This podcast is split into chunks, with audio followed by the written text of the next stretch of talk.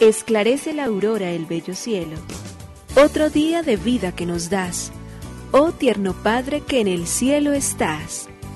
A esta hora, unamos nuestros corazones en alabanza al Señor, Creador de todo cuanto existe. Compartamos el Evangelio. Reflexionemos en su palabra. Esto es, Esclarece la Aurora, con el Padre Antonio Ramírez. Bienvenidos.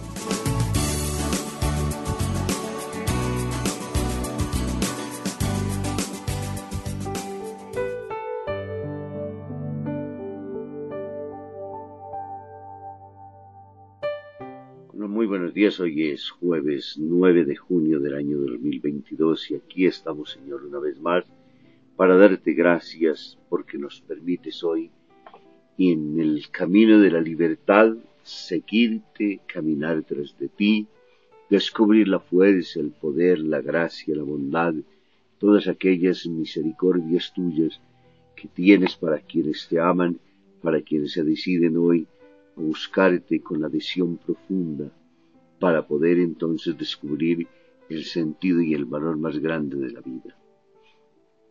Hemos sido hechos para la eternidad y nuestro corazón inquieto está buscando siempre.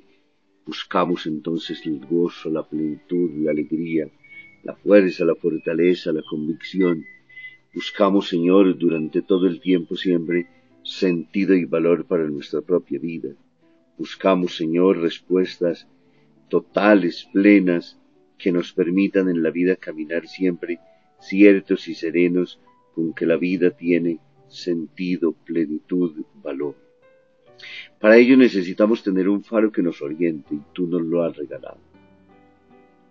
En ese descubrimiento del Dios único y verdadero nos has mostrado también entonces el camino por el cual podemos llegar a ti. Para ello nos has regalado los diez mandamientos y que se constituyen a lo largo de la historia como una ley moral que nos acompaña durante todo el tiempo y nos hace descubrir en relación con los otros seres entonces intencionalmente constructores de la comunidad. Qué importante en medio de situaciones y circunstancias como las que vivimos hoy, donde hay tanto mundo individual, egoísta, donde hay tantas posiciones puestas desde las personas buscando solamente su propio proyecto y olvidándose de los demás, el aprender a entrar nuevamente en esa concepción clara de que nos salvamos todos, de que nos ayudamos todos, de que el malestar de unos tiene que convertir en el malestar de todos, que no es posible que mientras algunos banquetean profunda y proficuamente, otros mueren de hambre. El sentido de la justicia, de la responsabilidad, del amor por los otros, de la defensa de la vida, de todos esos valores que tú nos has dado, tienen que orientar continuamente nuestro camino, que nos arranque del mundo individual que muchas veces nos piensa y nos hace solamente mirar desde nuestras propias acciones egoístas y dañinas. Para ello te damos gracias porque eres la posesión, porque eres la riqueza, porque eres la fuerza dinámica dentro de nosotros que nos lleva todos los días a vivir y a esperar siempre un mundo nuevo, porque que todos, a pesar de nuestras propias limitaciones, siempre y de muchas maneras lo expresamos y lo deseamos vivir. Por ello, y Señor, te decimos una vez más, gracias, Creador del universo. Nos unimos a la Iglesia Universal que ora. Esclarece la aurora el bello cielo, otro día de vida que nos das Gracias a Dios, Creador del universo, oh tierno Padre que en el cielo estás. Nuestras voces unimos al concierto que el universo eleva ya en tu honor.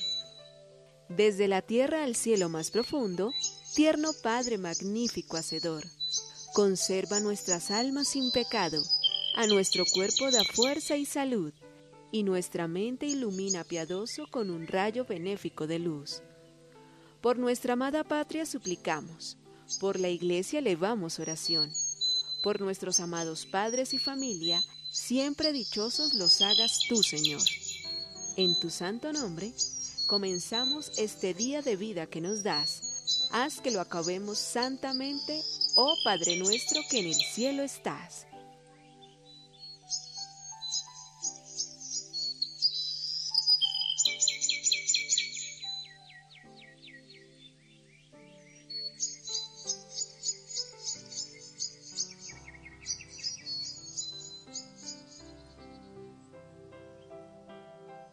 Con la misma moneda. En un bar dos amigos charlan amigablemente y uno le pregunta al otro, ¿por qué no fuiste al entierro de Juan? Y el aludido responde convencido, ¿para qué iba a ir a su entierro? Ya sé perfectamente que él no va a venir al mío. Jesús nos enseñó en el Evangelio de que si nosotros hacemos las cosas por interés, si das un banquete esperando que te lo devuelvan, ya habrás recibido la recompensa. El mundo egoísta es el único que sabe pensar de que todo tiene que convertirse en ganancias para mí, que todo es un negocio y que el negocio lo único que hace es devolverme, devolverme, devolverme y yo acumule, acumule y acumule y tristemente llega un momento en el cual esas relaciones terminan por romperse. Nada peor y más dañino en la vida y en las relaciones con los otros cuando solamente no sabemos servir de ellos, cuando lo único que pensamos es en el negocio que el otro tiene conmigo, cuando sé que el otro me ha convertido a mí en una burda mercancía con la cual durante todo el tiempo está negociando porque está buscando siempre solamente réditos. Dañinísimo, pervertido, malo y sobre todo nos genera a nosotros una terrible desconfianza siempre de ese tipo de personas. Nada más peligroso que un ser que no tenga a Dios en su corazón, que no crea ni espere como el juez inicuo que ni teme a Dios ni a los hombres. Así sucede también cuando nosotros en la vida vivimos de esa manera y cuando al otro o a la otra la convertimos solamente en un objeto de mercancía y no en una relación de personas. Lectura del Santo Evangelio según San Mateo, capítulo 5, versículo del 20 al 26. En aquel tiempo dijo Jesús a sus discípulos, Si no son mejores que los escribas y fariseos, no entrarán en el reino de los cielos. Han oído que se dijo a los antiguos, no matarás, y el que mates será procesado. Pero yo les digo, todo el que esté peleado con su hermano será procesado. Y si uno llama a su hermano imbécil, tendrá que comparecer ante el Sanedrín, y si lo llama renegado, merece la condena del fuego. Por tanto, si cuando vas a poner tu ofrenda sobre el altar, ¿Te acuerdas ahí mismo de que tu hermano tiene quejas contra ti? Deja ahí tu ofrenda ante el altar y vete primero a reconciliarte con tu hermano. Y entonces vuelve a presentar tu ofrenda. Con el que te pone pleito, procura arreglarte enseguida, mientras vas todavía de camino, no sea que te entregue al juez y el juez al alguacil, y te metan en la cárcel. Te aseguro que no saldrás de allí hasta que no hayas pagado el último centavo. Palabra del Señor. Gloria a ti, Señor Jesús. El Evangelio de Mateo en el capítulo 5, versículos del 20 al 26, en este capítulo nos está dando continuidad a lo que ayer iniciaba, hablándonos a nosotros de que no ha venido a derogar la ley, de que ha venido a darle la profunda y más auténtica plenitud.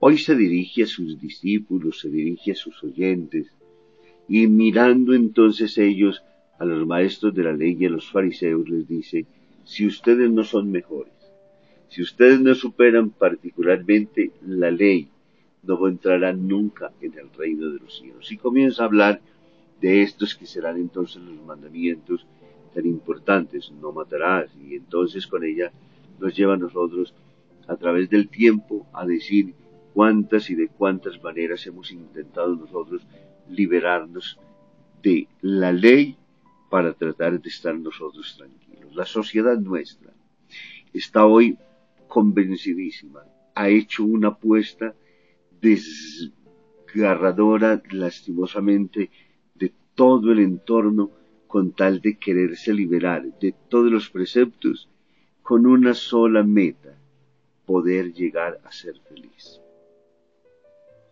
El hombre piensa que en la medida en que es un ser moral, en que se propone la fe, en que vive estos valores, se hace esclavo, no puede ser libre, no puede gozar absolutamente de nada. Dios nos limita, Dios termina por convertirse en un juez inicuo que durante todo el tiempo nos está castigando.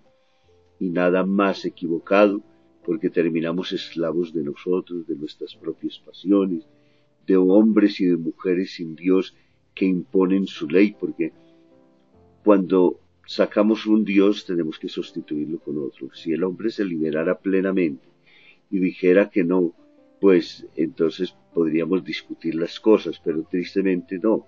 Por eso vemos resurgir tantos mesianismos, por eso podemos ver tantos dictadores hoy en el mundo, por eso intentamos mirar nosotros por diferentes ventanas a ver dónde nos asomamos y qué es lo que a nosotros nos puede ayudar en este momento a vivir más tranquila y serenamente. Pero el ser humano siempre tendrá un punto de referencia allí y estará buscando continuamente cómo, cómo entonces puede resolver todos esos problemas. Lo cierto es que sacando a Dios del corazón, como bien dijo Nis, hemos matado a Dios, pero no hemos suicidado a nosotros mismos, porque nos volvemos esclavos de pasiones, cada uno constituye su propia moral en lo que a veces entonces termina diciendo, lo que a mí me conviene, lo que estaba hablando al principio en el, en el cuentico del día. Porque eso termina entonces por dejarnos muy, pero muy amenazados, porque cada uno defendiendo su propio punto, defendiendo su propia moral, encerrándose en sus propios ángulos, termina destruyendo todo el resto de la sociedad. Ese mientras a mí me convenga, que está hoy prevaleciendo absolutamente en todo, es la causa de todos los problemas y no nos está llevando a la libertad, nos está llevando a vivir en la esclavitud. No nos está concediendo felicidad, nos está haciendo seres terriblemente desgraciados de las pasiones humanas, de los hombres y de las mujeres sin criterio y sin valor, esclavos de tantas realidades, porque hoy pensándose que para poder ser felices, entonces yo puedo determinar de mi vida como mí se me antoje. Yo puedo abortar cuando a mí me dé la gana y hay propuestas políticas que vienen abrazadas justamente con esos valores e inclusive de creyentes. Cuando yo rompo las relaciones naturales de la vida y entonces comienzo a hablar de que ya no son los matrimonios desde el punto de vista de la heterosexualidad, sino de la homoparentalidad termino dañando, destruyendo. Cuando hay tantas cosas que lo que llamamos liberarnos porque nos convertimos en países desarrollados, porque nos juzgamos a la altura de los otros, termina muchas veces tristemente por esclavizarnos, por dañar la vida, porque no comprendemos bien qué significa la liberación, porque no entendemos cuál es la vida y la vida en plenitud, cuando sacamos la moral de nuestro camino, porque la sentimos pesada, nos pone sencillamente fuera de cualquier posibilidad y nos esclaviza de la manera más auténtica y dañina.